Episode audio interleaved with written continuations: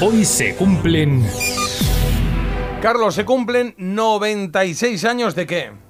De que el 9 de enero de 1928 naciera en Italia un cantante mítico de los 60, Domenico Modugno. Volare.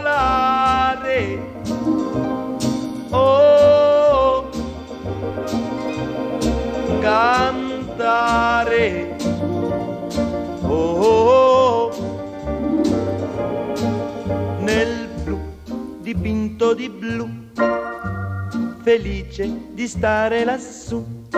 Polignano Amare, en la región de la Puglia, tiene como paisano más destacado a Domenico Modugno, el hijo de un comandante de la policía municipal y de una ama de casa. Entre sus canciones más importantes destaca, como no, este Nel Blu di Pinto di Blu, más conocida como Volare. En 1958 la cantó junto a Johnny Dorelli en el Festival de San Remo. Bueno, pues allí consiguieron el triunfo y por supuesto la fama en toda Europa. Con el dinero que Domenico ganó en San Remo, se compró un Ferrari que quedó en siniestro total después de un accidente. Oh, nel blu dipinto di blu. Pero ahí vivió para contarlo. Él vivió hasta los 66 años, ahí falleció después de un infarto, después de haber sido diputado por el Partido Radical y de haber ganado el Festival de San Remo no una, sino cuatro veces. Bueno, hoy vamos a recordar algunos de los cantantes italianos más reconocidos de los años 60 y 70. Por ejemplo, continuamos con otro natural de esa región italiana, de la Puglia. Él se llamaba Nicola Di Bari. No, se llama, se llama, perdón, Nicola Di Bari. Un hombre que también ganó San Remo y lo hizo con esta canción, Il cuore è uno zingaro. Avevo una ferita in fondo al cuore, soffrivo, soffrivo. Le dissi non è niente, ma mentivo, piangevo, piangevo. Per te si è fatto tardi, è già notte, non mi tenere, lasciami giù. Mi disse non guardarmi negli occhi e mi lasciò cantando così. Che colpa ne ho se il cuore è uno zingaro e va? Catene non ha, il cuore è uno zingaro.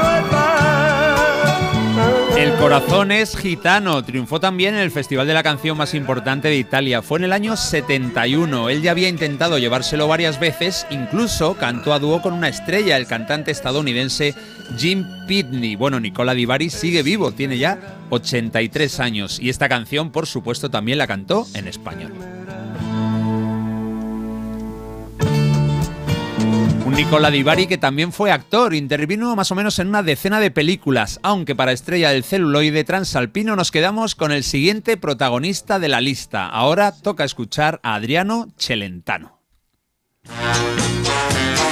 Un hombre que el pasado sábado cumplió 86 años. Él nació en Milán, en la Lombardía.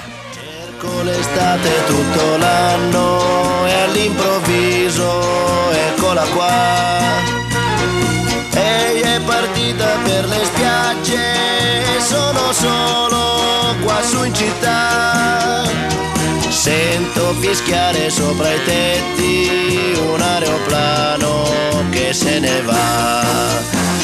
Azzurro, il pomeriggio è troppo azzurro e lungo per me.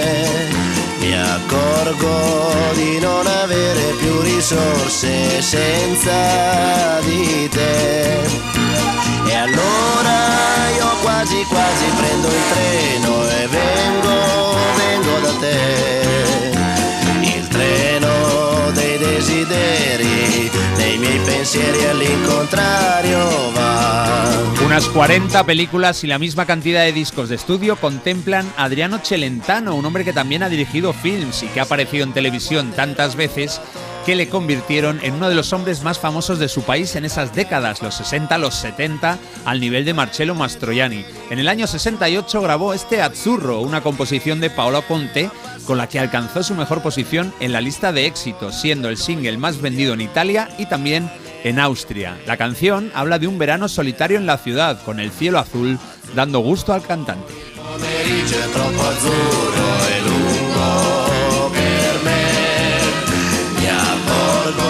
Como curiosidad, en el año 2020 el piloto alemán Sebastián Vettel dejó Ferrari. Bueno, pues como despedida se marcó una versión de este tema con la letra adaptada a su historia. Además la cantó muy contento porque acababa de ganar el último gran premio para su escudería en Abu Dhabi.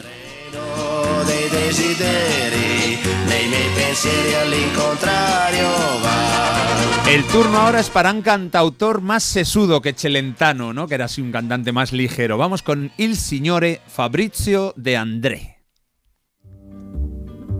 La chiamavano bocca di rosa, metteva l'amore, metteva l'amore. La chiamavano bocca di rosa, metteva l'amore sopra ogni cosa. Appena scesa alla stazione. El jueves se cumplen 25 años de la muerte de este cantautor y poeta de Génova. Él iba más en la línea de los cantautores franceses y belgas, de, de, de Brel, de Brassens, con letras más profundas y con un contenido seguramente más social que las de los tres anteriores, pero también metiendo mucho humor. Por ejemplo, en este Boca di Rosa de 1967, pues no faltan chistes y situaciones divertidas. Aparece un sacristán, la policía y una mujer con la boca de rosa.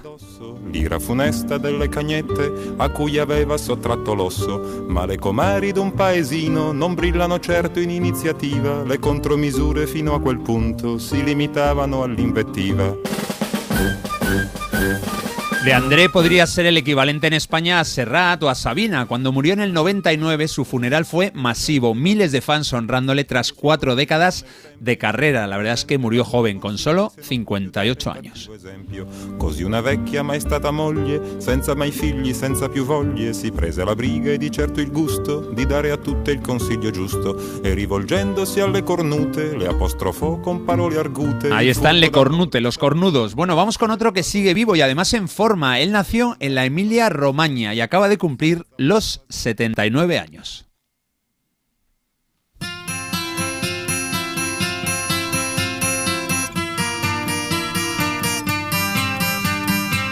C'era un ragazzo che come me Rolling Stones. Se llama Gianni Morande y hace unos cinco años se pegó una gira por toda Italia con otro grande de la música italiana, a quien escucharemos otro día, el enorme Claudio Baglioni. En el 67 lanzó su cuarto disco, se titula Un Mondo d'Amore, y ahí aparece esta canción tan recordable.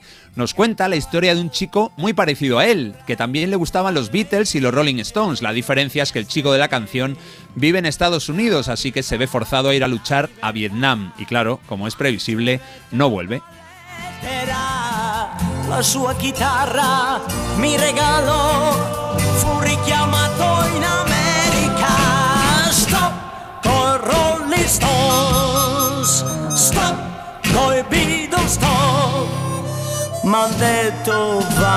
C'era un ragazzo que come me amaba i Beatles e i Rolling Stones, uno de los mayores éxitos de un hombre que tuvo que esperar al 87 para ganar San Remo. Lo hizo junto a Enrico Ruggeri y Umberto Tozzi, otras dos fieras, con una canción fabulosa, Si può dare di più.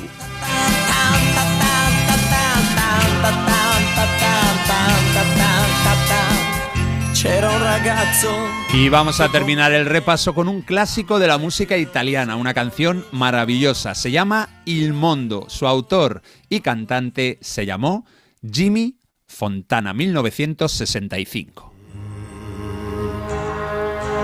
Gira il mondo, gira nello spazio senza fine. con gli amori appena nati, con gli amori già finiti, con la gioia e col dolore gente come me. Un mondo, soltanto adesso io ti guardo, nel tuo silenzio io mi perdo e sono niente accanto a te. Jimmy Fontana se llamaba Enrico Sbricoli y se puso Jimmy por admiración a un cantante estadounidense llamado Jimmy Giuffre. El Fontana lo sacó a dedo de la guía de teléfonos. Bueno, con este Il Mondo, el mundo consiguió ser número uno en Italia y en otros países de Europa. También triunfó en Hispanoamérica y hay que decir que los arreglos de esta canción son de un genio absoluto, del gran Ennio Morricone.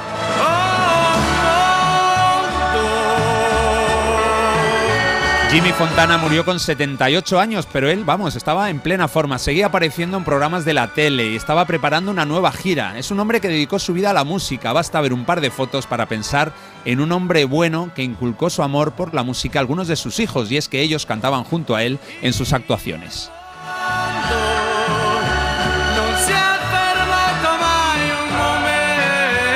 Grandes estrellas de la música italiana desde los años 60. Otro día repasaremos algunos un poquito más modernos, Bayoni, Tozzi, Battisti, Cochante, maravillosos también. Hoy han sido otros los protagonistas y así hemos celebrado que hace 96 años nació en la Puglia el autor e intérprete de Volare, nosotros siempre la vamos a llamar así, el gran Domenico Modugno. Bonito, ¿eh? Qué bonito este repaso de la música italiana clásica de toda la vida. No se veía también mucho en casa, ¿eh? De vez en cuando sonaban ahí algún, alguno de los grandes italianos. ¿Ha gustado, Marta? Pues sí, sí que ha gustado. Mira, dicen por aquí, Domenico Volare, grazie Carlo, hay siempre ragione con Eh, la tua prego. conoscenza musicale. Esto lo dicen. Prego. Puedo haber leído en italiano o en alemán, es un híbrido entre los dos. Bueno, Nicola Di Barri, eh, me acuerdo que estudiando italiano la profe nos ponía mucho eh, canciones de él porque se entiende muy bien. Bueno, es verdad, sí. Sí, no se entiende pronuncia mal. muy bien. Sí. Hablan mucho, estiran mucho las palabras. muy Y dicen también, oh, Fabrizio Di Andre Máximo, la de veces que escuchaba yo esta canción, a mi madre le encantaba. Y dicen que la de Il Mundo es la que se han hartado de escuchar. ¿Cuánto me ha- Bueno, que dejéis de mandar ya texto en, en italiano. Yo, o sea, es que no puedo más. Así es molto facile, Marta, es molto facile. Ma che cosa inténtalo. che- Caro Marta.